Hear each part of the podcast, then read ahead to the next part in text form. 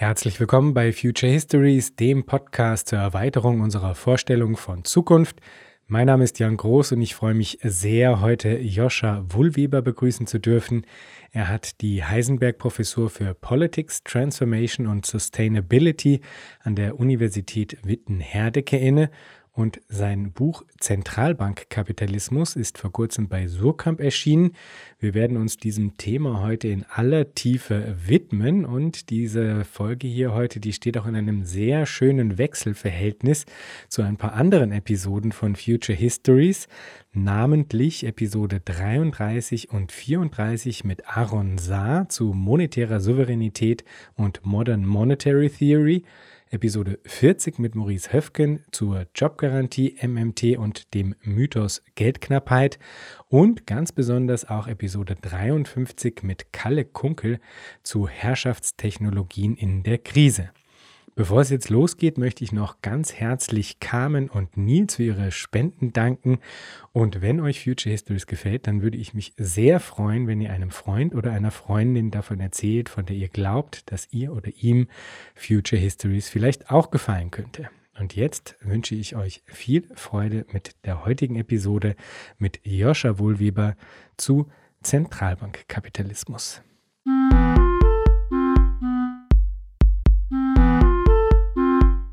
Herzlich willkommen, Joscha. Hallo Jan Groß, ich freue mich sehr, bei dir zu sein. Ich freue mich sehr, dass du da bist. Fangen wir mit der Definitionsfrage an, die in deinem Fall natürlich recht weitreichend ist.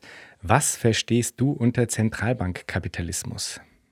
Zentralbankkapitalismus ist im ganz simplen Sinne erst einmal die Aussage, dass in unserem heutigen modernen Kapitalismus Zentralbanken eine unglaublich wichtige Rolle spielen. Das ist das vielleicht erstmal ganz einfach ausgedrückt. Und jetzt wird es natürlich im nächsten Schritt komplexer.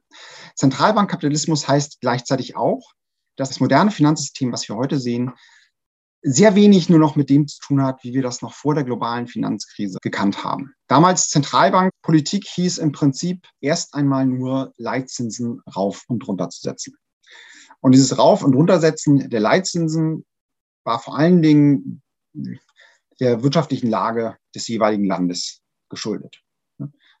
Die Wirtschaft lief nicht so gut, man hat die Leitzinsen runtergesetzt, Investitionen wurden billiger, also dadurch, dass man Geldmittel billiger bekommt.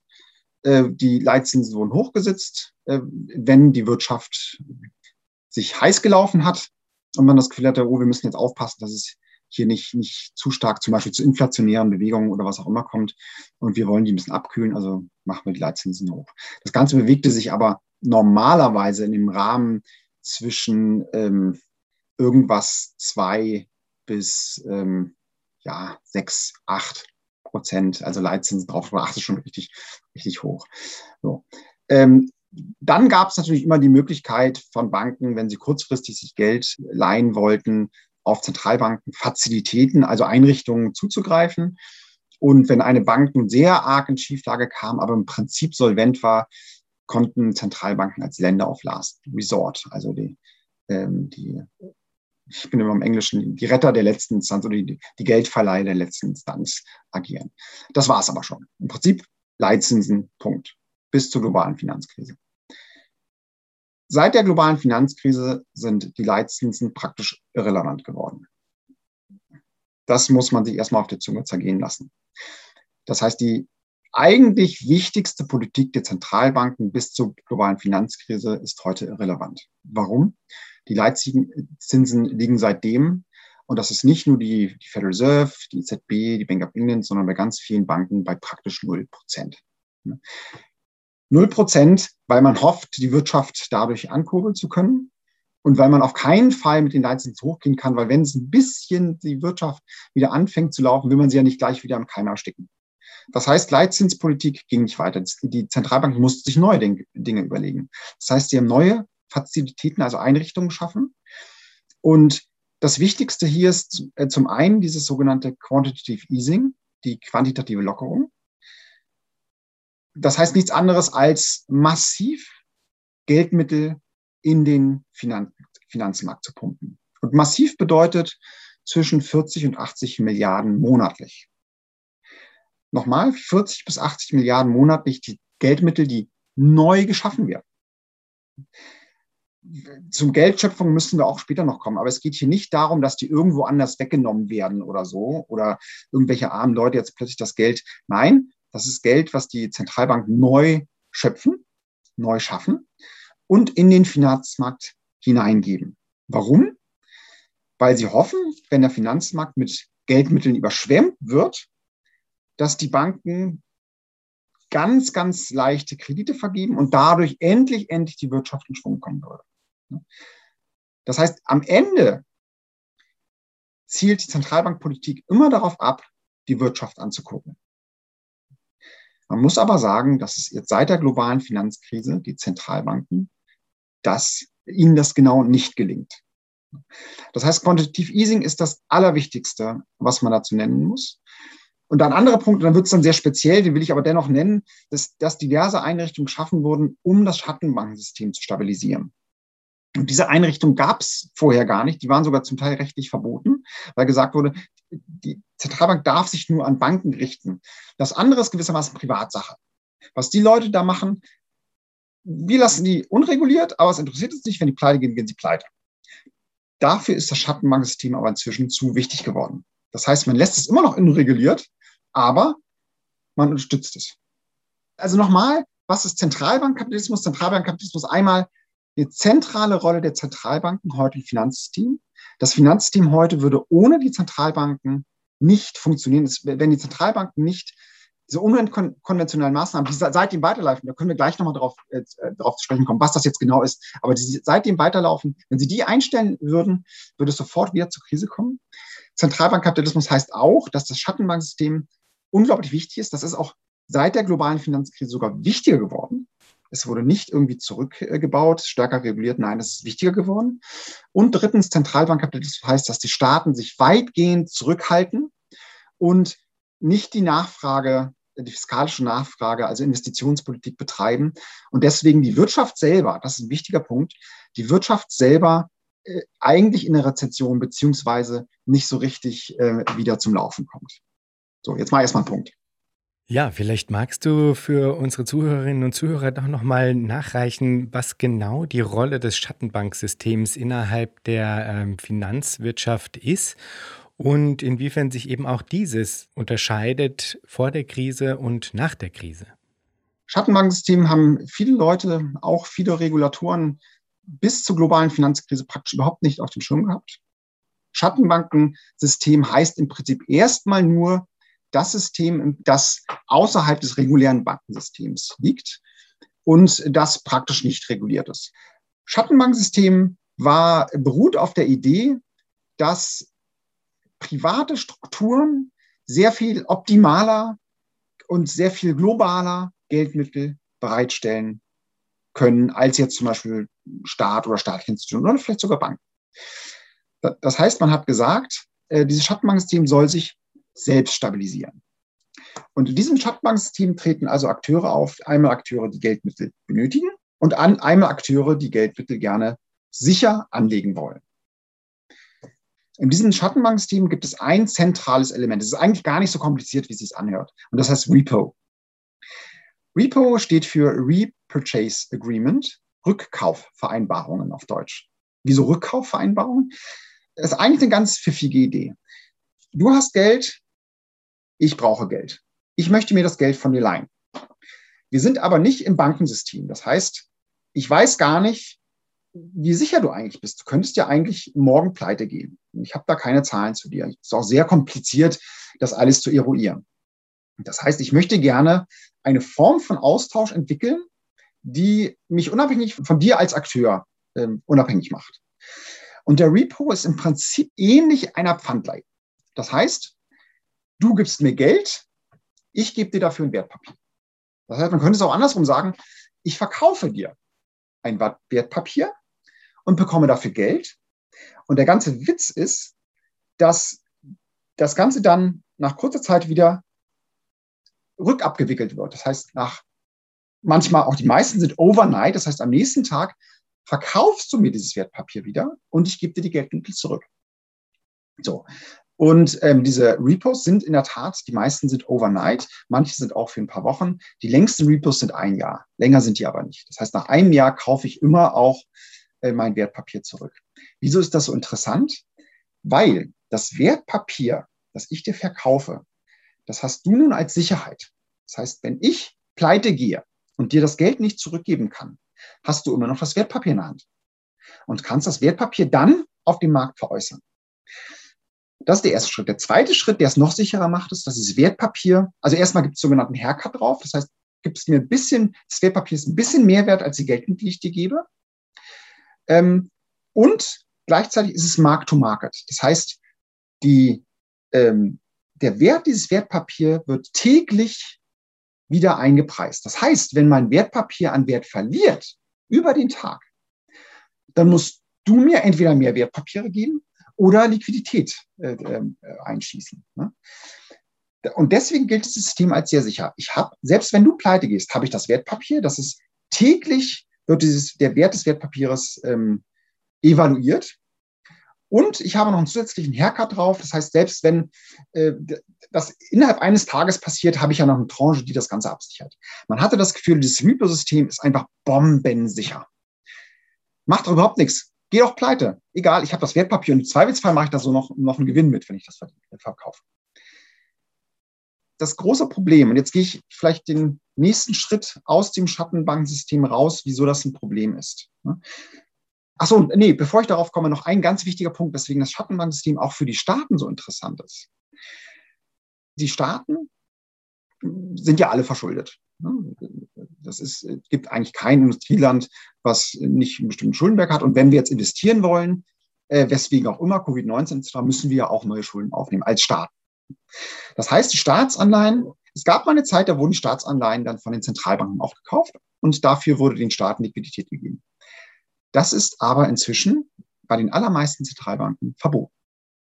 Das heißt, die Staaten müssen ihre Staatsanleihen auf dem Finanzmarkt veräußern und dann bieten die verschiedenen Akteure auf dem Finanzmarkt, wie viel Geld sie für die, die Anleihen zahlen und andersrum gesagt, wie, viele, wie hoch die Zinsen sind, die Staaten für die Staatsanleihen bezahlen müssen. Das heißt, äh, der US-Staat gibt eine Treasury, also ein, ein Wertpapier, eine Staatsanleihe für zehn Jahre aus und die Zinsen für diese Staatsanleihe werden dann beim Verkauf festgesetzt.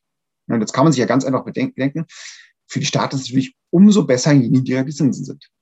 Jetzt hatten die aber ein ganz großes Problem, weil als, nachdem die Zentralbanken nun nicht mehr ihre Staatsanleihen aufkaufen durften, stehen ja die gesamt, alle Staaten der Welt in Konkurrenz miteinander um den Verkauf ihrer Anleihen. So, Staatsanleihen sind Wertpapiere.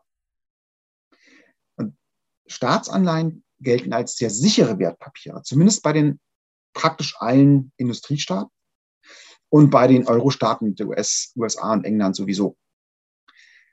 Das heißt, jetzt kommen wir nochmal zum Repo.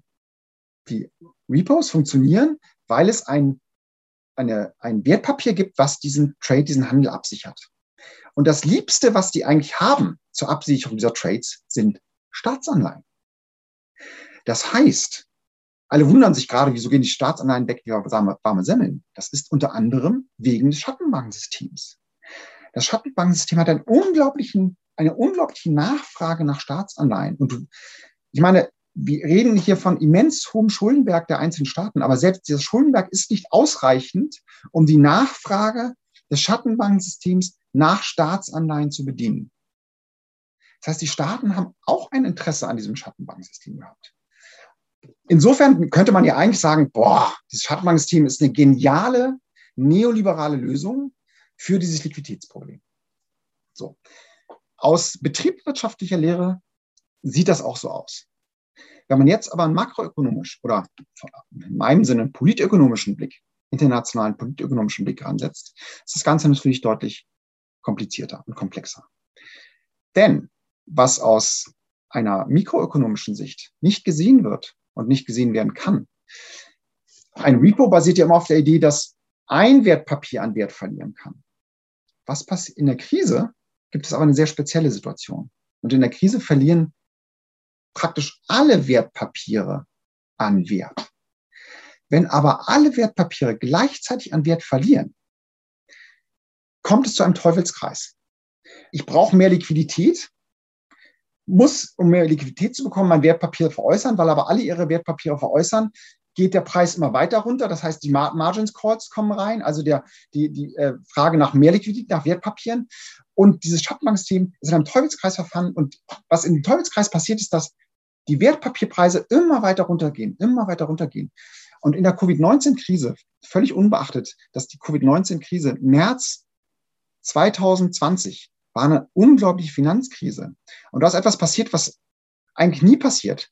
In dem Moment haben sogar die US-Staatsanleihen an Wert verloren, weil die alle Akteure Liquidität brauchten und sämtliche Wertpapiere verkauft wurden.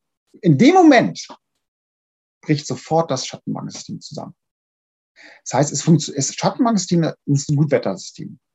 Wenn alles gut läuft, dann gibt es wahnsinnig Liquidität. Und wie wir ja zurzeit sehen, Aktienmärkte schießen in die Höhe. Muss man sagen, ob das wirklich funktional ist. Ne? Aber also die, Höhenflüge der Aktienmärkte derzeit ist, sind ein historisches Novum. Gab es noch nie. Also, was macht das Schattenbanksystem?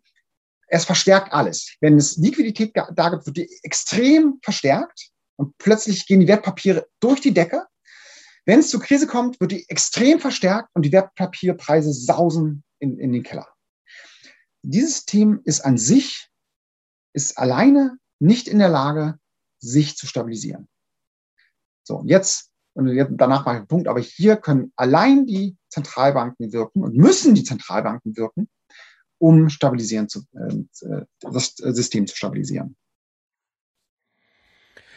Und nur damit ich das richtig verstehe, warum wurde nach der Finanzkrise 2008 das Schattenbanksystem Warum ist das so sehr gewachsen? Also warum konnte der Wunsch nach Sicherheit innerhalb der Akteure nicht auch innerhalb des regulären Bankensystems, das ja andere Kontrollmechanismen eingebaut hat, getilgt werden?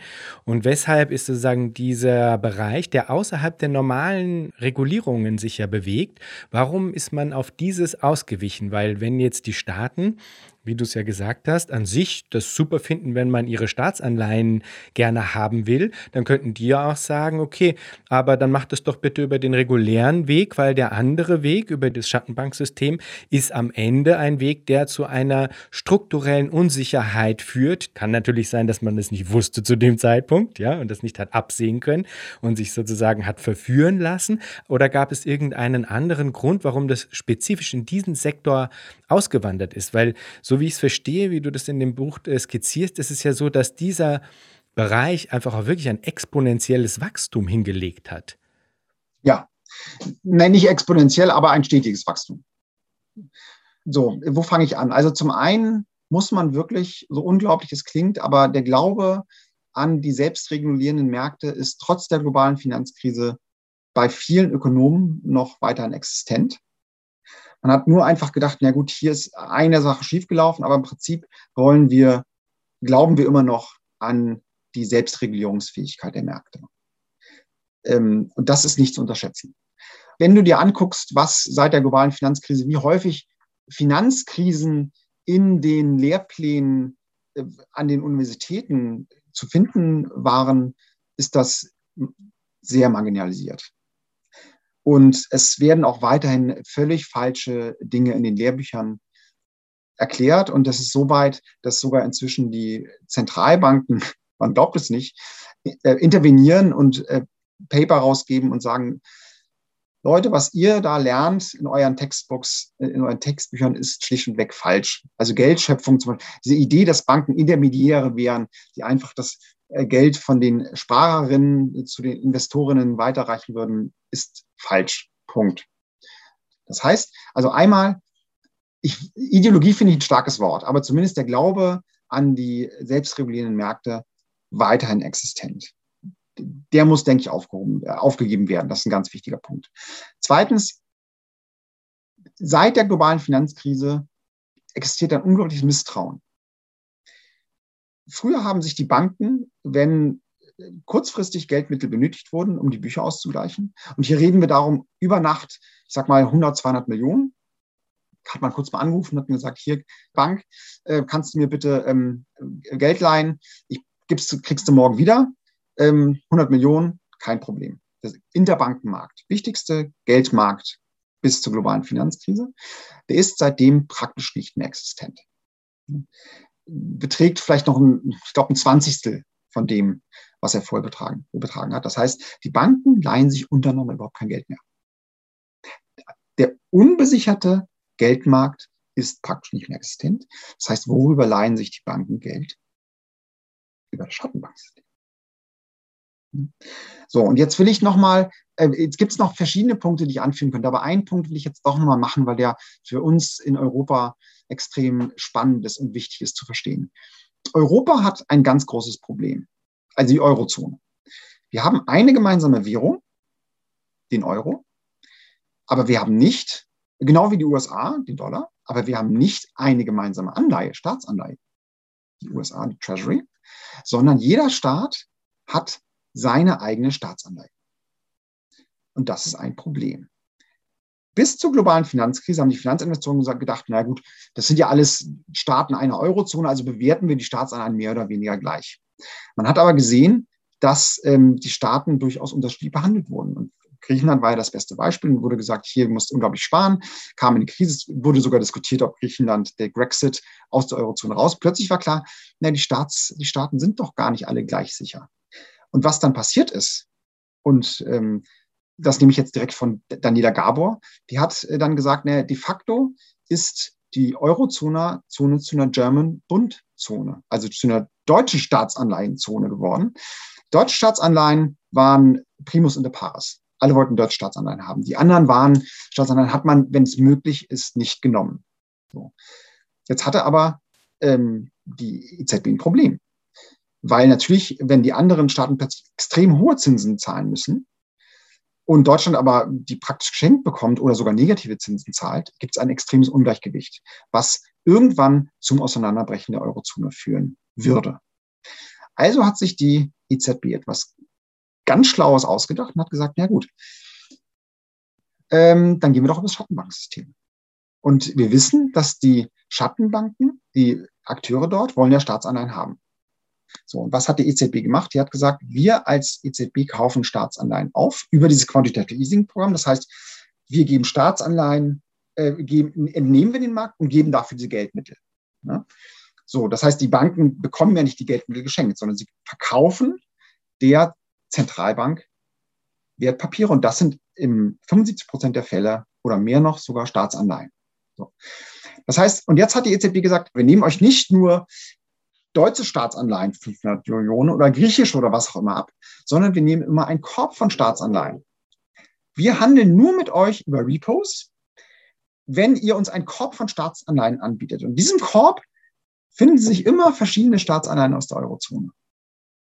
Und in dem Moment, also EZB macht ein Repo mit den Geschäftsbanken und verlangt als Wertpapiersicherheiten einen Korb an Staatsanleihen von verschiedenen Staaten aus der Eurozone. Das führt dazu, dass sie die Zinsraten aller Staaten in der Eurozone, zumindest aller Staaten, von denen sie die Staatsanleihen aufbauen, Griechenland war eine Weile draußen, ist jetzt aber drin, ähm, indem sie alle Staatsan äh, das führt dazu, dass alle Zinsraten der Staatsanleihen in der Eurozone etwa auf gleichem Niveau sind.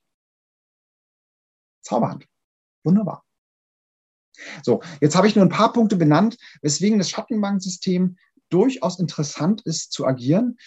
Und um jetzt den Schlussstrich zu setzen, inzwischen ist es so, dass die EZB, die Bank of England und die Federal Reserve Leitzinspolitik ist vorbei. Die Regulierungspolitik, die Geldpolitik der Zentralbanken läuft heutzutage über das Schattenbanksystem. Das ist ein wirklich wichtiger Punkt, glaube ich. Und was es da eben besonders herauszustellen gilt und was, glaube ich, auch jetzt für, für die Zuhörerinnen und Zuhörer nochmal zusammenfassend auch wichtig ist, ist, dass diese spezifische Art und Weise, das über das Schattenbanksystem abzuwickeln, letztlich. Und du hast davor zurückgeschreckt, sozusagen es äh, ideologisch zu nennen. Ich mache es jetzt einfach mal, ja, dass das einen ideologischen Kern in sich trägt. Und du hattest es schon angesprochen. Es geht darum, dass man diesen spezifischen Weg gewählt hat, weil man immer noch glaubte, dass letztlich eigentlich Marktmechanismen die besseren Mechanismen seien, um diese Prozesse eigentlich handhabbar und abwickelbar zu machen. Demgegenüber stünden andere Wege, die man durchaus auch gehen könnte. Und einen davon, den sprichst du in deinem Buch an, der während der Covid-19-Krise als eine Art Zäsur im Grunde dann von Großbritannien auch gesetzt worden ist, nämlich, dass die Zentralbanken, wenn die Staaten ähm, eben einen zum Beispiel außertourlichen Höchstbedarf an Finanzmitteln haben, wie in der Covid-19-Krise, dass dann die Zentralbanken diese Gelder eben auch zur Verfügung stellen und dass im Grunde Zentralbanken direkt von, in dem Fall Großbritannien, die Staatsanleihen abkaufen und dass man aufgrund dessen dann eigentlich den Umweg über die Märkte, dass man sich den eigentlich spart. Und ich glaube, es ist wichtig, das nochmal herauszustellen, dass dieser Umweg auch immer ideologisch ist, weil er immer eigentlich ja auch eine Form von Disziplinierung in sich trägt, dass die Staaten sich über diesen Umweg dann auch einer spezifischen Form der Bewertung aussetzen. Dadurch, dass dann in Anführungsstrichen der Markt darüber urteilen kann, ob das denn jetzt ein berechtigter Wunsch ist oder kein berechtigter Wunsch und dass das dann indirekt eben eigentlich das Regierungshandeln an bewertende Marktmechanismen knüpft. Vielleicht kannst du noch äh, was dazu sagen, weil das interessiert mich. Wie kam es denn im Fall von Großbritannien zu dieser Zäsur und wie wurde die dann wahrgenommen? Weil das ist ja eigentlich etwas, wo man sagen würde, im Grunde ist hiermit etwas demonstriert worden, was als Präzedenzfall auch für andere Zentralbanken äh, gelten könnte und Du hast es richtig angesprochen, die EZB ist da ein Sonderfall, weil da hat man natürlich nochmal eine andere Mixtur, aber jetzt vielleicht nur auf diesen, auf diese spezifischen andere Gangart abzielend. Warum wird die nicht mehr gewählt und wird sie vielleicht zukünftig mehr gewählt? Schöne Fragen. Ich, ich würde noch einen Schritt einmal zurückgehen, weil das, glaube ich, wichtig ist zum Verständnis. Ähm, du hast das, glaube ich, schon häufiger gehabt in deinen Sendungen, aber ich glaube, es ist unglaublich wichtig, es immer wieder zu betonen woher kommt eigentlich das Geld? So, ganz kleiner Exkurs, du hattest es schon ein paar Mal, aber ich glaube, ähm, die, die, die eine Minute oder zwei würde ich doch nochmal gerne nehmen. Also, ähm, das Geldsystem, leider denken sich viele Leute das Geldsystem immer noch als irgendetwas festgesetztes. Das heißt, es gibt eine bestimmte Menge Geld. Es gibt die Leute, die Geld sparen, die packen es auf die Bank und wenn andere Leute Geld brauchen, gehen sie zur Bank und bekommen dann dieses Geld von den Sparkonten ausgezahlt. Wenn die Leute nicht sparen, gibt es kein Geld und ich kriege auch nichts ausgezahlt. Oder andersrum, wenn die Zentralbank anfängt, Geld auszugeben, dann wird das von irgendwo anders weggenommen. Hier sind zwei Punkte ganz wichtig. Ähm, einmal das Geld, wenn du zur Bank gehst und dir einen Kredit von einer halben Million geben lässt für das neue Studio, dann wird diese halbe Million in diesem Moment neu geschaffen. Die war vorher nicht existent. Das hört sich jetzt verrückt an, ist aber das Privileg der Banken. Und das kommt auch nicht, ist irgendwie nicht evolutionär gewachsen, sondern das, der Staat hat im historischen Prozess, in einem historischen Kompromiss zwischen Bankensystem und Staat, der Staat gesagt, okay, ihr dürft Geldschöpfung betreiben. Natürlich muss auf der anderen Seite immer eine Sicherheit stehen. Das heißt, du sagst hier, ich habe entweder ein spannendes Startup-Unternehmen, ich habe hier ein Studio, das ist, ich habe hier ein Haus, das ist sowieso auch eine Sicherheit. Ähm, und dafür brauche ich aber Geld und du bekommst die Geldmittel. Die schöpft die Bank in dem Moment neu. Das heißt, das Geldsystem, das muss man sich jetzt mal vorstellen, nicht nur du, sondern viele andere Leute, wir glauben jetzt, jetzt bauen wir uns mal ein schönes Szenario auf. Wir glauben, wir müssen jetzt wirklich gegen den Klimawandel angehen und fangen an, verschiedenste Startups zu gründen, die sich Ideen, wie wir Ressourcen sparen können, wie wir CO2 einsparen können, etc. etc. Ihr braucht natürlich Investitionsmittel. Ihr geht alle zu Banken und holt euch Geld und die Banken sagen, sind überzeugt davon, dass gegen Klimawandel anzugehen in Zukunft Investition ist, also geben sie euch auch das Geld. Das heißt, in dem Moment expandiert die Geldmenge. Irgendwann zahlt ihr das Geld auch wieder zurück. Im besten Fall habt ihr tolle Unternehmen, die florieren, es geht weiter. Und in dem Moment, wo ihr das Geld zurückzahlt, dann geht die Geldmenge wieder zurück. Das heißt, die Geldmenge ist gewissermaßen wie ein Ballon. Bei einer großen Nachfrage elastisch wird die immer größer. Und wenn die Kredite zurückgezahlt werden, wird sie wieder kleiner. Ein Geldsystem ist etwas Elastisches. Da muss man natürlich fragen, wie weit kann das gedehnt werden, wie weit nicht. Wir sehen gerade überhaupt kein Problem. EZB kann 18 Milliarden im Monat reingeben. Es ist äußerst elastisch. Das ist der allererste Punkt. Wenn jetzt Staaten Geld benötigen, dann gehen sie auch erstmal zum Bankensystem. Die Staaten bieten jetzt kein Haus, sondern die Staaten sagen, wir als Staat stehen als Sicherheit da und wir geben eine Anleihe aus. Jetzt kommt die Bank und sagt, ja, deutscher Staat, traurig. Und das tun die Investoren gerade. Ne? Das heißt, die geben Geld. So. Ähm, und dann dadurch, dass das System aber stabilisiert werden muss, kaufen die, kaufen, also die, die Staatsanleihen werden von den Banken gekauft und gewissermaßen gleich weitergereicht an die EZB mit Profit. Das heißt, die Großbanken verdienen richtig gut Geld und sie können sicher sein, dass die EZB ihnen die Staatsanleihen wieder abkaufen werden. Jetzt hast du natürlich völlig recht und sagst, na ja, Wieso muss dann dieser Umweg über die Banken gegangen werden, wenn die am Ende sowieso bei der EZB landen? jetzt vielleicht sage ich, gehe ich doch, weil du sagst Begriff Ideologie. Aber es ist ein tiefes Misstrauen in staatliche Institutionen. Man traut eher dem Markt zu sagen, oh, ab dem Moment traue ich dem deutschen Staat nicht mehr, weil der hat jetzt viel zu viele Zukunftsinvestitionen, auch wenn Klimawandel wichtig ist, aber jetzt, das ist einfach viel zu viel. Man traut eher diesem Markt die Einschätzung, als dass man der Zentralbank traut, zu sagen, nee, diese Investition ist wirklich wichtig. Also gebe ich dir das Geld oder dem Staat das Geld. Du selbst kannst ja gar kein Geld von der Zentralbank bekommen. Ähm, oder ähm, der Staat irgendwann sagt, nee, also jetzt sind die Regierungsprogramme sind jetzt zu groß aufgebläht. Hier müsst ihr mal gucken, dass ihr das irgendwie anders macht. Das heißt, die grundlegendes Vertrauen wird dem Markt gegeben und nicht dem der Zentralbank, die ja sozusagen ein anderer Teil des Staates ist. Und das ist ideologisch.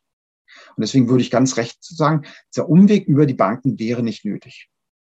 Es ist genau die, es ist eine Disziplinierung des Marktes, die aus neoliberaler Sicht notwendig ist, weil man darf dem Staat nicht trauen. Das steht dahinter. Ähm, jetzt aber noch ein anderer Punkt, der, den wir noch nicht benannt haben, aber der ist ganz wichtig ist in dem, in dem Bereich. Wenn die Zentralbanken stecken aber ein Dilemma. Das heißt, das, was du gerade benennst, ist ihnen verboten. Sie dürfen nicht Staaten direkt finanzieren. Sie dürfen noch viel weniger eigentlich äh, Firmen direkt finanzieren. Das sollen ja bitte die Banken machen. Das heißt, wenn ich will, dass die Wirtschaft angekurbelt wird, und ich meine, wir sind jetzt in der Covid-19-Krise, es ist extrem wichtig, dass es wieder läuft. Und genauso wichtig ist es, gegen den Klimawandel anzugehen. Ich weiß nicht, ob ihr das in Österreich mitkriegt habt. Wir hatten hier gerade, ihr hattet ja wahrscheinlich auch Regenfälle, aber in Nordrhein-Westfalen, Rheinland-Pfalz ist es dramatisch, über 100 Leute gestorben. Ähm, wir sehen hier die ersten, wenn wir nach Kalifornien gucken, wenn wir nach Kanada gucken, die Hitzewellen, es ist äußerst dramatisch und das sind die Anfänge. Das heißt, die nächsten zehn Jahre sind entscheidend. Es muss unglaublich investiert werden. So. Ähm, jetzt haben die Zentralbanken haben das begriffen.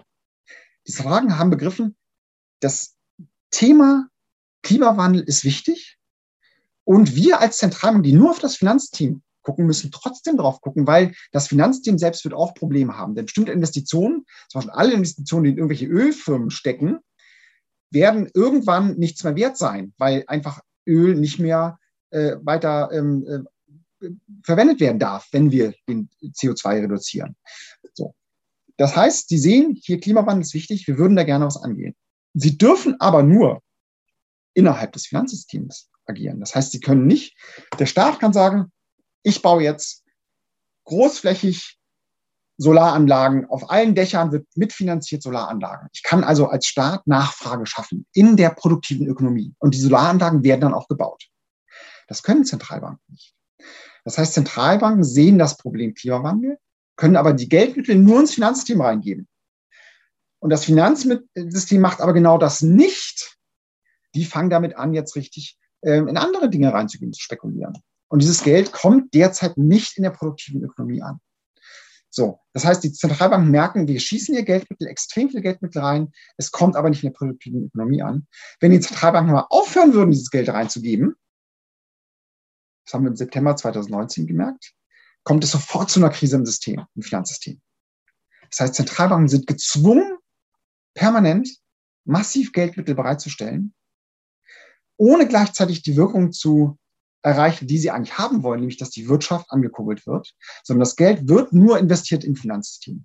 Das ist, und das Charakteristikum hatte ich vorher nicht benannt, aber wir sind jetzt zwischen an dem Punkt, ein Charakteristikum von Zentralbankkapitalismus auch, dass Zentralbanken selbst aus dem Dilemma nicht herauskommen, weil die roten Linien, die ihnen durch die neoliberale Politik vorgeschrieben wird, Verbot der Staatsfinanzierung, Verbot, Verbot der auch regionalen Finanzierung und natürlich Verbot der ähm, Firmen, also der produktiven Ökonomie, sie dadurch nur im Finanzsystem selbst agieren kann.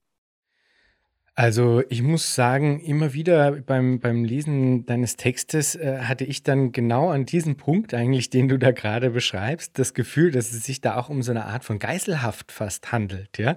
Also man hat wirklich das Gefühl, dass eigentlich sobald die Zentralbanken Schritte machen, um diesen Geldhahn letztlich wieder zuzudrehen, dass dann eigentlich sofort extreme disziplinierende Maßnahmen von Seiten der Märkte kommen, die sagen, okay, wenn ihr das macht, dann Krise. Jetzt mal ein bisschen polemisch zugespitzt, ja. Und das ist ja eigentlich nichts anderes als eine Form von, von Geiselhaft, habe hab ich das Gefühl. Und jetzt sehe ich das natürlich schon, dass du richtigerweise herausstellst, dass das alles in einem Tandem passiert. Also dass es eigentlich, wir es hier mit einer koproduzierenden Katastrophe zu tun haben, insofern als dass der Staat aktiv an der Produktion dieser Situation ja mitgearbeitet hat. Du hast es ja eben schon beschrieben. Der hatte ein Eigeninteresse daran, dass seine Staatsanleihen jetzt weggehen wie warme Semmel, weil das Schattenbanksystem diese Sicherheit brauchte und nur die Staatsanleihen eigentlich in der Lage waren, das bereitzustellen. Ja, also ich verstehe schon, dass das eine Gemeinschaftsleistung im negativen Sinne sozusagen darstellt.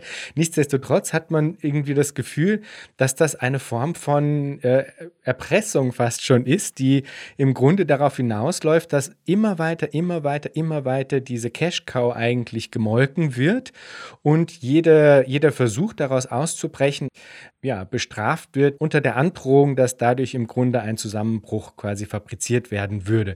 Und jetzt ist natürlich die Frage, okay, aber wie kommt man dann da raus, wenn das jetzt innerhalb der klassischen ideologischen Aufstellung, wie wir sie vorfinden, wenn das die beiden Wahloptionen sind, ja, und man hat es schon ein bisschen leise gehört in der Art und Weise, wie du darüber gesprochen hast. Es klingt so, als wäre eine aktive Fiskalpolitik eine Möglichkeit, aus dem auszubrechen. Aber wie hat man sich dann den Übergang vorzustellen? Also wie schafft man es, diese, diese Junkie-Situation in Bezug auf schnelles und viel Geld abzustellen? Da komme ich gleich drauf. Eine, äh, zwei Sachen möchte ich noch betonen. Einmal, Geiselhaft und Erpressung sind nicht die Begriffe, die ich verwenden würde. Warum? Weil es, ähm, nochmal, die äh, Finanzakteure selbst sind in ihrer eigenen Logik gefangen. Das heißt, es gibt keine Krise, weil die sich jetzt abgesprochen hätten und sagen, oh, die Zentralbank gedreht den, Hebels, äh, den, den Hahn zu, komm, wir machen jetzt mal eine Krise. Sondern es ist eine echte, eine echt gefühlte Krise. Die Finanzakteure selbst sind in ihrer Logik gefangen. Wenn die Liquidität da ist, muss sie investiert werden in weitere Mittel. Die, zum Beispiel die Aktien, die Wertpapiere sind begrenzt. Wenn aber ständig die Nachfrage äh, nach diesen Wertpapieren weiter hochgetrieben wird, müssen logischerweise die Wertpapierpreise immer weiter in die Höhen steigen. Das heißt, wenn du schon den Begriff Geislav nimmst, würde ich sagen, äh, alle Finanzakteure, Zentralbank und Privatakteure sind in diesem Dilemma, gefangen dieses Finanzsystems, dieses deregulierten Finanzsystems. Das ist das Problem. Das heißt, die, das ganze Setting des Finanzsystems ist das Problem. Und das heißt, Geldmittel müssen investiert werden. Und ich meine, die Finanzakteure selbst wissen, dass diese, und ich ist eigentlich auch nicht mein Begriff, aber ich nehme es jetzt einfach mal, um es plastisch auszudrücken, diese Blase, die wir gerade haben, die wird irgendwann platzen. Das wissen alle. Solange ich aber Profit noch machen kann, bin ich gezwungen, weiter zu investieren. Ich muss bloß hoffen, dass ich im richtigen Moment abspringe. Das ist der Punkt. Und das hoffen alle. Alle machen mit, aber alle hoffen, dass sie im richtigen Moment abspringen und nicht ähm, dann mit in den Sog eingezogen werden. Und jetzt der eigentliche Punkt mit deiner Frage, und das ist mir ein extrem wichtiger Punkt, weil der immer wieder benannt wird, diese Dichotomie zwischen Staat und Markt. Es wird gesagt, und da wird häufig Polanyi hat eine Renaissance, die ich äh, sehr misslich finde. Der Staat hier und der Markt dort, der, oder ich nenne jetzt nochmal Attribute, der böse Markt dort, der gute Staat, die gute Gesellschaft hier. Und dann wird gesagt, à la Polanyi, Karl Polanyi, Theoretiker, Soziologe, Anfang 20. Jahrhundert, wird gesagt, ähm, es gibt immer so einen Einbettungs- und Entbettungsprozess geschichtlich. Und der Markt würde immer weiter sich entbetten, also wäre nicht mehr in der Gesellschaft drin und das wäre dann der Neoliber, der freie Markt, der liberale, formulierung der liberale Markt. Und irgendwann ist der aber, ähm, entwickelt der Dynamiken, die einfach gesellschaftlich so schlimm sind, dass sich in der Gesellschaft dann und im Staat, dass dann wieder der Markt mehr reguliert werden würde. Also ganz starke Dichotomie, Antagonismus durch den Staatenmarkt. Das ist grundsätzlich falsch. Ein Staat, andersrum, ein Markt kann nicht ohne Staat funktionieren. Selbst die kleinsten Märkte brauchen irgendeine Art äh, äh, von Autorität, die die Märkte absichert. Und zwar nicht eine Autorität innerhalb des Marktes, sondern eine Autorität, die den Markt sozusagen einrahmt. Und das ist heutzutage vor allen Dingen der Staat. So. Auch der Staat kann nicht ohne den Markt. Wie soll ein, ein Staatsgebilde entstehen, wo nicht gehandelt wird? Das heißt, Staat und Markt sind nicht zwei getrennte Bereiche, sondern sie überschneiden sich und sie bedingen sich gegenseitig. Das heißt, ich würde viel lieber von einem Staat-Markt-Kontinuum sprechen. Wir hatten ja, du hast auch schon gesagt, äh, Herrschaftstechnologien. In meinem Buch gehe ich dann ja auf Foucault zurück, der das eigentlich sehr schön beschrieben hat der immer gesagt wird, wir müssen uns angucken, wie denn diese, er hat von Anfang an von einem Staat-Markt-Kontinuum gesprochen, hat gesagt, okay, aber dieses Kontinuum Staat-Markt oder dieses gegenseitige Bedingungsverhältnis ist natürlich unterschiedlich, ähm, drückt sich unterschiedlich aus, wird unterschiedlich reguliert, äh, findet sich in historischen Situationen immer wieder unterschiedlich. Das liegt aber nicht daran, weil der jetzt mehr entbettet wäre oder der Staat sich gegen den Markt durchgesetzt hat, sondern die Auseinandersetzung, das ist der wichtige Punkt, finden innerhalb des Staates, innerhalb der Gesellschaft statt. So. Das heißt, viel lieber als Polanyi würde ich dann eher auf Hegemonietheoretiker verweisen, die nämlich genau das sagen. Es gibt Auseinandersetzungen innerhalb der Gesellschaft, ein Ringen, ein, ein, es gibt Interessenskonflikte innerhalb einer Gesellschaft. Und es ist die Frage, welche gesellschaftlichen Gruppen in der Lage sind, ihre Partikularinteressen als gesellschaftliche Interessen durchzusetzen. Nicht Staat, Markt, Gesellschaft, Zivilgesellschaft. Hier spielt die Musik. Und deswegen ist diese Staat-Markt-Dichotomie, die von allen verschiedenen Seiten aufgemacht wird, von natürlich von Rechtspopulisten sehr stark, aber auch in diesen anderen, auch in kritischen Diskursen immer wieder benannt wird, ist völlig fehlgeleitet und führt in eine analytische und auch politische Sackgasse. Wir müssen ernst nehmen, dass die Auseinandersetzung innerhalb des Staates innerhalb der Zivilgesellschaft stattfinden und es hier Interessenkonflikt gibt. Und wenn wir da sind, dann können wir sagen, okay, welche gesellschaftlichen Gruppen versuchen dann gerade hier welche Interessen durchzusetzen? Und wie agieren die eigentlich? Mit welchen Strategien? Und wie schaffen sie es, sich gesellschaftlich zu verstetigen, zu verdichten in vielleicht auch staatlichen Institutionen? Und wenn es einmal zu so einer Verdichtung, Verstetigung innerhalb von staatlichen Institutionen kommt, dann haben die natürlich die Langlebigkeit. Die schwarze Null ist extrem widerstandsfähig. Auch wenn schon lange keine äh, CDU, aber die hat sich ja durch die, äh, FD, äh, durch die FDP ja sowieso, aber auch durch die SPD ja weitergezogen. Scholz ist sehr zögerlich, die schwarze Null aufzugeben. Also diese Dichotomie müssen wir aufgeben. Extrem wichtig. Und jetzt der schwarze Punkt wie. Und eigentlich ist es ganz schön. Habe ich ähm, letztens in der Diskussion genommen. Wir müssen von der schwarzen Null weg zur grünen Null.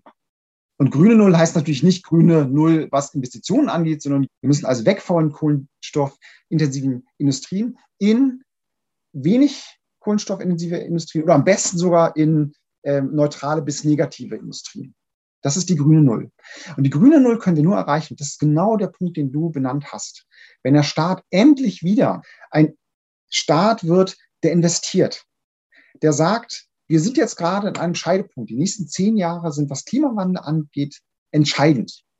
Jede, jeder Euro, jeder Dollar oder was auch immer, Pfund, was auch immer nicht aus, in dieser Richtung ausgehen wird, wird uns in Zukunft fehlen.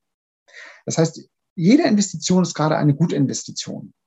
Und hier müssen wir richtig viel Geld in die Hand nehmen, um diesen Klimawandel aufzu und richtig Geld nicht nur äh, ähm, gegen Klimawandel. Und wir müssen gleichzeitig diesen Prozess, das ist extrem wichtig, sozial abfedern. Es muss immer auch ein gerechter Prozess sein, der nicht vor allen Dingen die untere Hälfte oder noch schlimmer die untersten 30 Prozent trägt, ähm, sondern der so ausgestaltet ist, dass es zu einer Umschichtung kommt, sodass auch die Leute sich das erlauben können, leisten können. Ähm, die Leute, die weiter vielleicht pendeln müssen, weil sie drei Jobs haben, sollen auch weiter ihr Auto fahren können. Das ist gar nicht das Problem.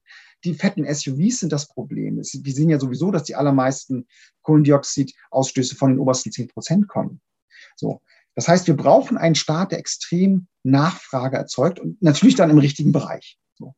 Dann können die Zentralbanken sich ein bisschen zurücklehnen weil wir es nicht mehr mit einer krisenhaften Ökonomie zu tun haben, sondern einer Ökonomie, einer Wirtschaft, die ankurbelt, die anläuft. Ich weiß nicht, wann du das letzte Mal bei einer Bank warst, aber wenn du jetzt zu einer Bank gehst und einen Kredit haben willst und eine gute Idee hast oder ein Haus kaufst, du kriegst das Kredit auch als Privatperson fast hinterhergeschmissen. Die liegen alle unter ein Prozent eigentlich. Das ist, das ist weniger als Inflationsrate. Das heißt, de facto kriegst du das Geld fast geschenkt. Du musst natürlich irgendwann zurückzahlen, aber du musst fast keinen Zinsen zahlen. Und trotzdem wird das, der Kredit nicht abgefragt, weil die, weil die Leute verunsichert sind. Wenn ich jetzt ein Startup mache, aber gar nicht weiß, ob überhaupt ein grünes Startup, Startup, ich weiß aber gar nicht, ob überhaupt die Regulierungen dann in der, in der Richtung laufen und ich gehe pleite. Ich weiß nicht, ob die Leute überhaupt genügend Lohn haben, um eigentlich das zu kaufen äh, mein E-Bike oder was auch immer, das nochmal besonders, ne, ich will jetzt nicht von den dicken Autos, finde ich auch falsch, aber vielleicht ähm, so E-Bike, Solar angetrieben, egal, habe ich keine Idee, gibt es tausend Ideen. Aber äh, dass endlich die, die, ne, die Leute sich trauen zu investieren und Investitionsmut existiert gerade noch nicht, weil wir immer noch in einer extremen Wirtschaftsflaute sind. Auch in Covid-19. Wir wissen ja gar nicht, wie das eigentlich weitergeht. In diesem Moment ist der Glaube an den Markt völlig fehlgeleitet. Und wenn wir an den Markt geglaubt hätten, dann wären ja die, fast alle Unternehmen jetzt in Covid-19 platte gegangen. Da ist ja glücklicherweise der Staat eingestiegen und hat gesagt, naja, irgendwann wird das Ganze halbwegs handhabbar sein ähm, und dann werden die äh, wieder auch funktionieren, die Firmen. Eine Bank gibt da keinen Kredit aus. Das heißt, der Staat muss Nachfrage erzeugen. Und wenn der Staat Nachfrage erzeugt, die Wirtschaft wieder angekurbelt sind, dann kann peu à peu ganz vorsichtig auch wieder dieses das Sicherheitsnetz vielleicht zurückgebaut werden. Aber das wird nicht in den fünf Jahren passieren, wahrscheinlich auch nicht in den nächsten zehn. Und ich sehe leider auch nicht diesen starken investierenden, grünen investierenden Staat in Europa nur sehr zögerlich. Das gibt mir jetzt eigentlich auf eine Art eine Steilvorlage, denn was es bräuchte, damit man zu viel weitreichenderen Änderungen kommen könnte, wäre eben ein Wandel in der Regierungsrationalität. Du hattest eben schon angesprochen, dass du äh, unter anderem eben auch eine Betrachtungsperspektive anlegst, die von Foucault informiert ist. Und insofern fände ich es noch spannend, wenn wir das Gespräch ein bisschen auf diese Ebene lenken, weil ich tatsächlich glaube, dass wenn es auf dieser Ebene keine Änderung gibt, dann wird all das, was du gerade beschrieben hast, äh, weiterhin auch äh, nicht passieren. Denn innerhalb der bestehenden Regierungsrationalitäten, die eben immer noch ähm, marktliberale Regierungsrationalitäten sind, ist diese Form des Zugangs eben nicht vorgesehen. Ja, und was ich interessant fand an der Art und Weise, wie du es betrachtest, ist, dass du eigentlich ja sagst, obwohl wir jetzt diese Zäsuren haben in Bezug auf wie Zentralbanken agieren, wie sie es vorher niemals hätten machen können, dürfen, wie auch immer, ja, das wäre ein Skandal gewesen. Ja, jetzt ist es plötzlich sozusagen innerhalb kürzester Zeit abrufbar, so wie man es quasi in der Finanzkrise gelernt hat, hat man es jetzt bei Covid quasi ganz schnell abrufen können. Und äh, das wäre früher quasi nie denkbar gewesen. Und ich hatte das immer so gedeutet, dass im Grunde eigentlich diese spezifische Form der marktliberalen Regierungsrationalität eigentlich weitflächig ausgedient hat als ein Plausibilisierungsschema, ja, als eine Form der Legitimation von Regierungshandeln auch, ja.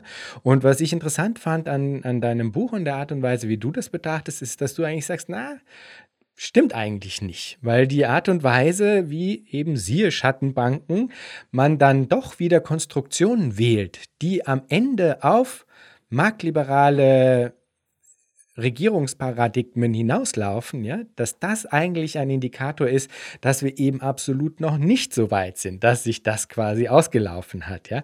Das fand ich interessant, weil meine Ansage ist ja, marktbasierte Regierungsrationalitäten werden mittelfristig, ja, kurzfristig weiß ich, ist es nicht so, aber mittel- bis langfristig ausgedient haben. Und mich interessiert, was kommt sozusagen danach, ja? Und ich bin überhaupt nicht einer, der dann sagt, okay, das wird zwingend besser sein, ja? Also das kann sehr gut sein, dass der Kapitalismus eben so erfindungsreich, so beweglich ist, so anschmiegsam an andere Formen der Regierungsrationalität, ja, dass da was bei rauskommt, was anders ein, angsteinflößend ist, ja. Also, um das vielleicht nochmal in in eine Frage zu kanalisieren, ja, mich interessiert, wie siehst du diesen Zeitpunkt jetzt, also oder wie siehst du diese Entwicklungen im, aus der Perspektive der Regierungsrationalität betrachtet? Und was würdest du meinen, könnte nach liberalen Formen der Regierungsrationalität, auch wirtschaftsliberalen Formen der Regierungsrationalität kommen? Also, das ist ja zurzeit etwas en vogue, vom Ende des Neoliberalismus zu sprechen, vom Ende des Laissez-faire. Und ich glaube das nicht. Ich, wenn ich mir das Finanzsystem angucke, kann ich dieses Ende nirgendwo sehen. Ähm, das Verrückte an dem Finanzsystem derzeit ist, dass der, der Kern ist, in dem Finanzakteure handeln, ist immer noch laissez-faire. Der Kern ist immer noch der Glaube an den selbstregulierenden Markt. Der große Unterschied ist, dass dieser Kern gewissermaßen eingerahmt ist von den Zentralbanken. Das heißt, deswegen, ähm, es ist ein gerahmtes Laissez-faire das zurzeit existiert. Das heißt, man sagt, man hat, der Glaube an den freien Markt ist weiter existent. Der soll in diesem Rahmen stattfinden. Aber sobald der aus dem Rahmen rauskommt, das heißt, zur Krise kommt, sind sofort die Zentralbanken zur Stelle und sichern es ab. In dem Buch habe ich es deswegen Laissez-faire on Life Support oder im Deutschen wäre das dann so Marktliberalität am Tropf gewissermaßen genannt. Aber an diesem Tropf kann es sehr gut weiter existieren. Das heißt, dieser, dieser Kern wird gerade nicht hinterfragt. Und auch wenn ich mir die Investitionspolitik des Staates angucke, erlebe ich gerade keinen, was wäre die Alternative zum Marktliberalismus, ja das klassische Narrativ der keynesianische Staat.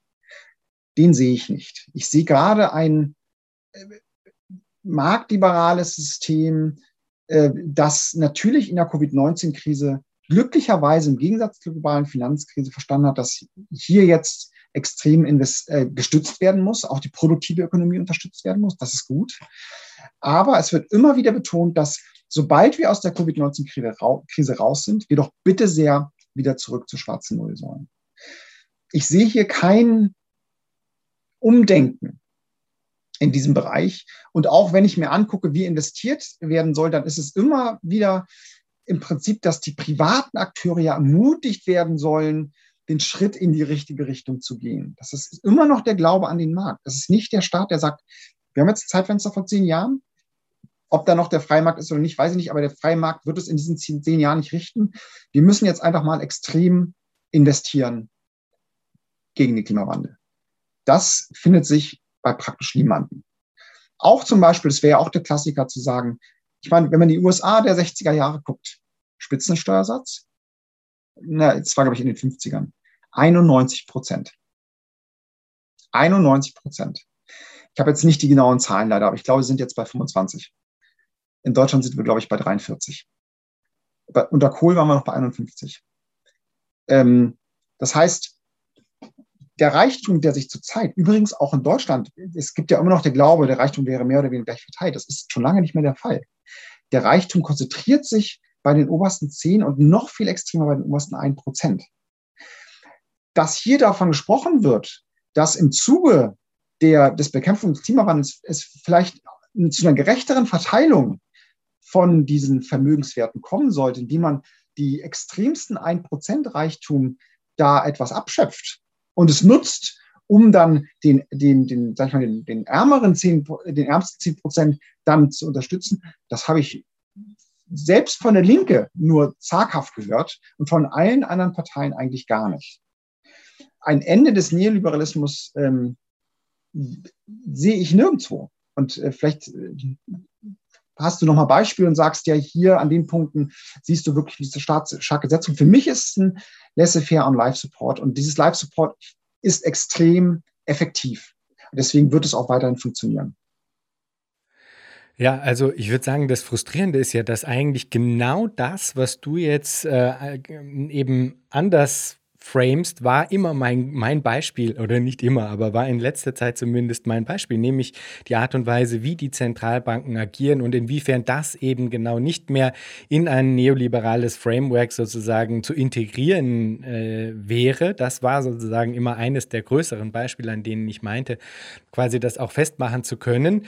Das deutest du jetzt äh, natürlich äh, anders, ja, und weißt zu Recht darauf hin, dass auf einer technischen Ebene sozusagen da immer noch genauso eigentlich marktliberale Wege äh, gewählt werden, um das sozusagen in die Praxis umzusetzen. Ich glaube dir sehr wohl, dass innerhalb der Menschen, die diese Institutionen besetzen, ja, und das sind, dann nehme ich die Parteien mit hinein, dann nehme ich die Zentralbanken mit hinein, die Disziplin der Wirtschaftswissenschaften zu basically 99,9 Prozent, dass die allesamt es sozusagen immer noch nicht geschnallt haben, das glaube ich gerne, ja.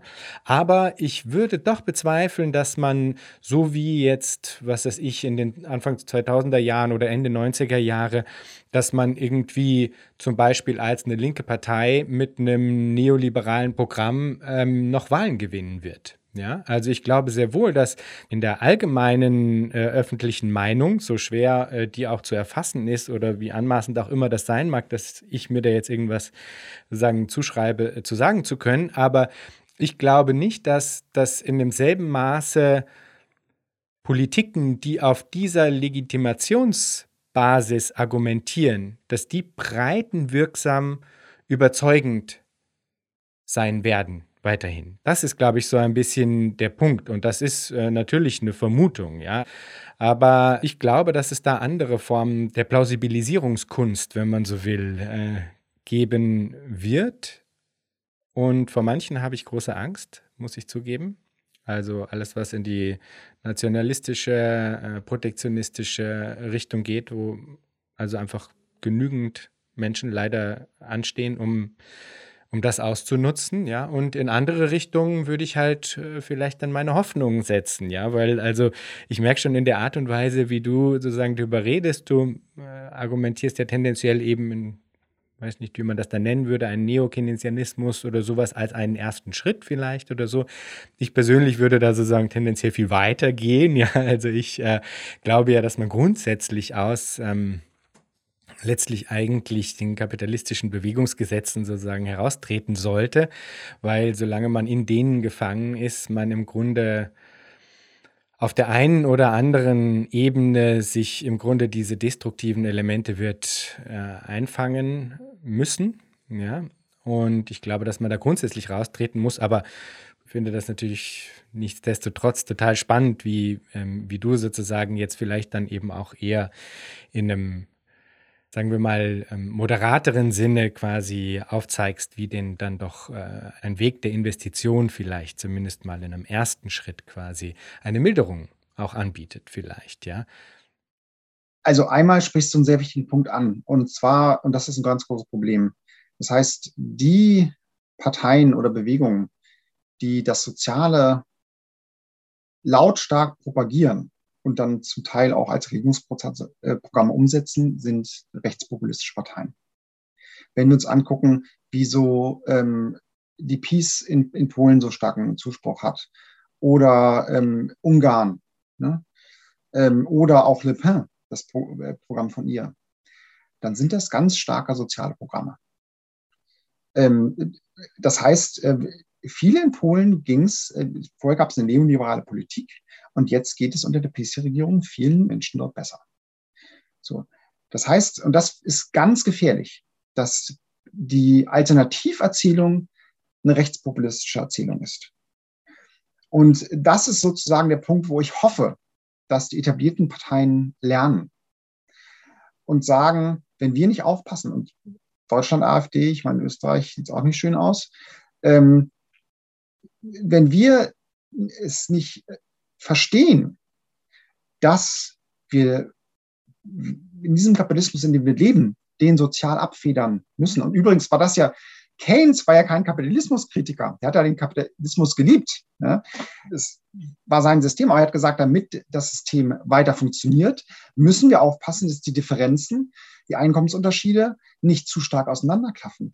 So. Und ich hoffe, und das gilt ja dann für die, die meisten Parteien, dass jetzt begriffen wird, wenn wir keine alternative Erzählung äh, äh, leisten, die auch das Soziale ernst nimmt, in einem Klimawandel, dann bekommen wir die rechtspopulistische Erzählung.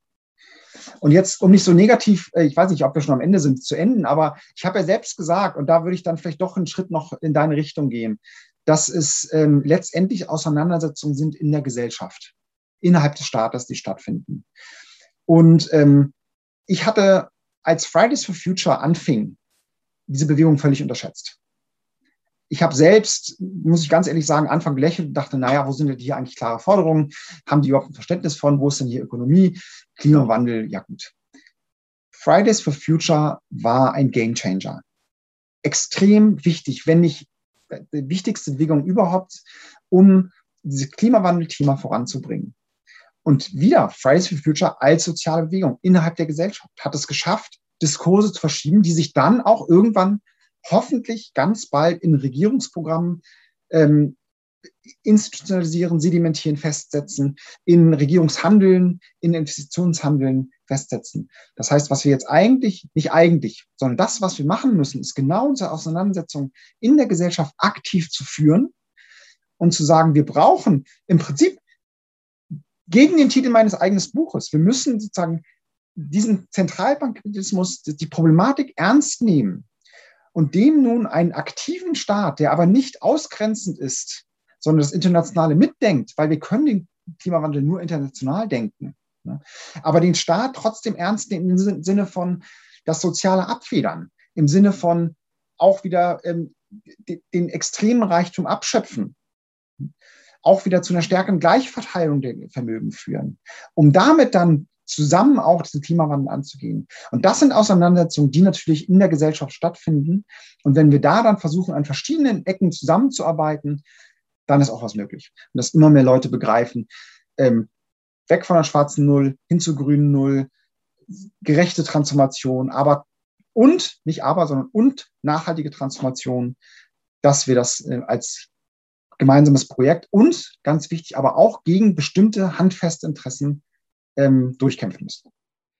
Ich war ein bisschen erstaunt im Buch. Ich habe es mal äh, auch in das PDF durchsucht. Ja, die Modern Monetary Theory wird nur einmal erwähnt. Ja, irgendwo in der Einleitung, glaube ich. Ja, und gleichzeitig habe ich das Gefühl, viele von den Sachen, die du da besprichst, viele von den Vorschlägen, die du machst, äh, sind eigentlich sehr nah an dem, was man unter diesem Etikett so verwendet. Äh, was hat es damit auf sich, dass du das sozusagen meidest? Wolltest du da vielleicht nicht zu schnell in diesen etwas vagen Topf geworfen werden oder ähm, äh, worum geht es da?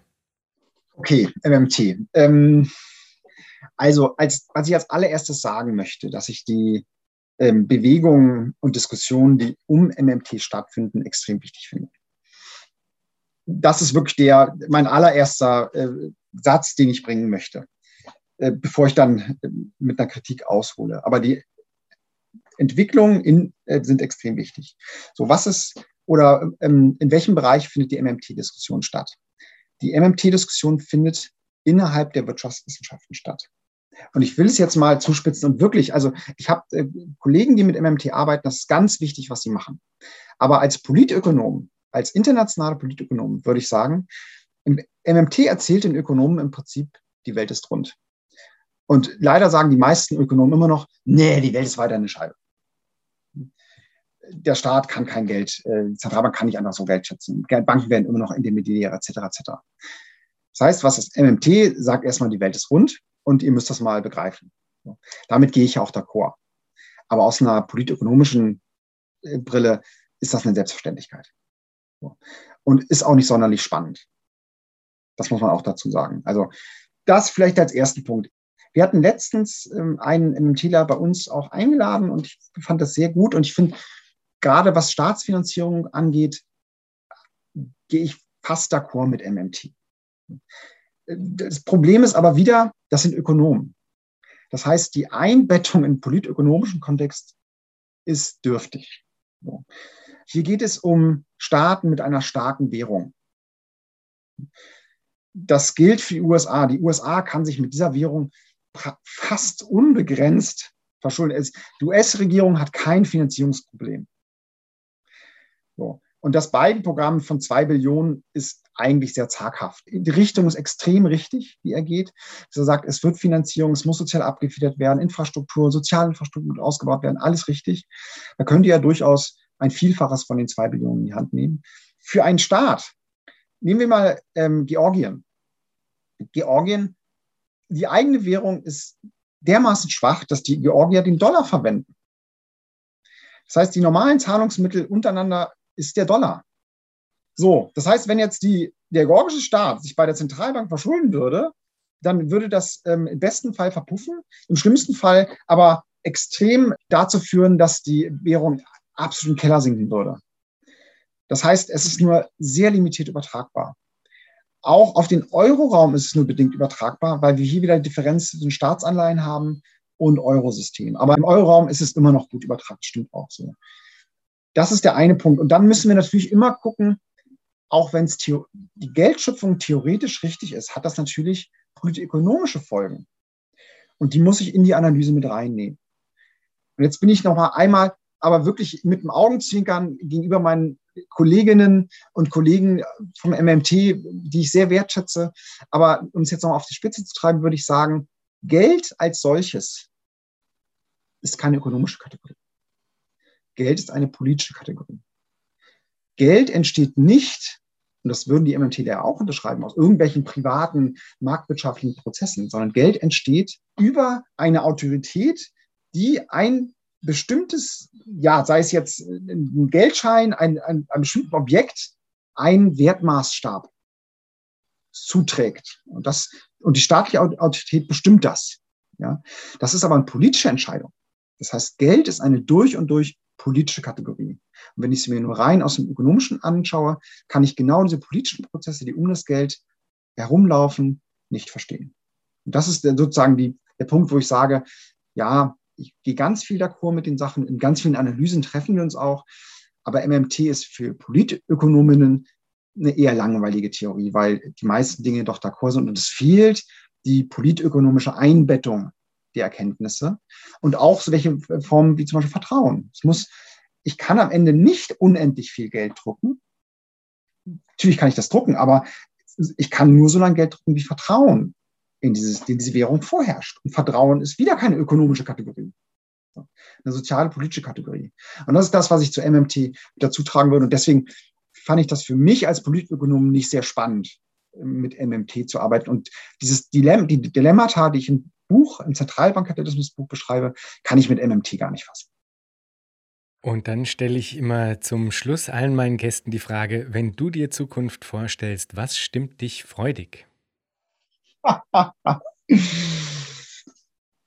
oh, was stimmt mich freudig? Also zum einen, ich habe ja auch zwei Kinder und sehe, wie sehr die auch schon politisch denken, wie sehr für die Klimawandel wichtig ist, wie sehr auch ganz persönlich angefangen wird, zum Beispiel vegan zu werden und uns als Familie zu überzeugen, ich kann ja nicht Professor für gerechte Transformation sein und dann irgendwie weiter Fleisch essen.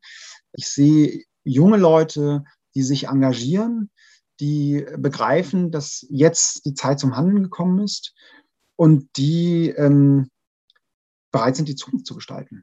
So.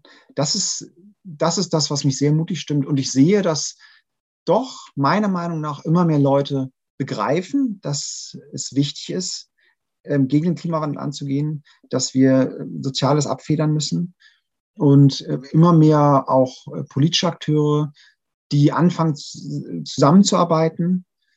Und das gibt mir den Mut, in die Zukunft zu denken und zu hoffen. Äh, und letztendlich glaube ich auch daran, dass wir das äh, gemeinsam schaffen werden. Und wir werden es nur gemeinsam schaffen. Das ist der Punkt. Wunderbar. Vielen Dank für das Gespräch, Joscha. Ja, ich danke dir. Das hat mir wirklich Spaß gemacht.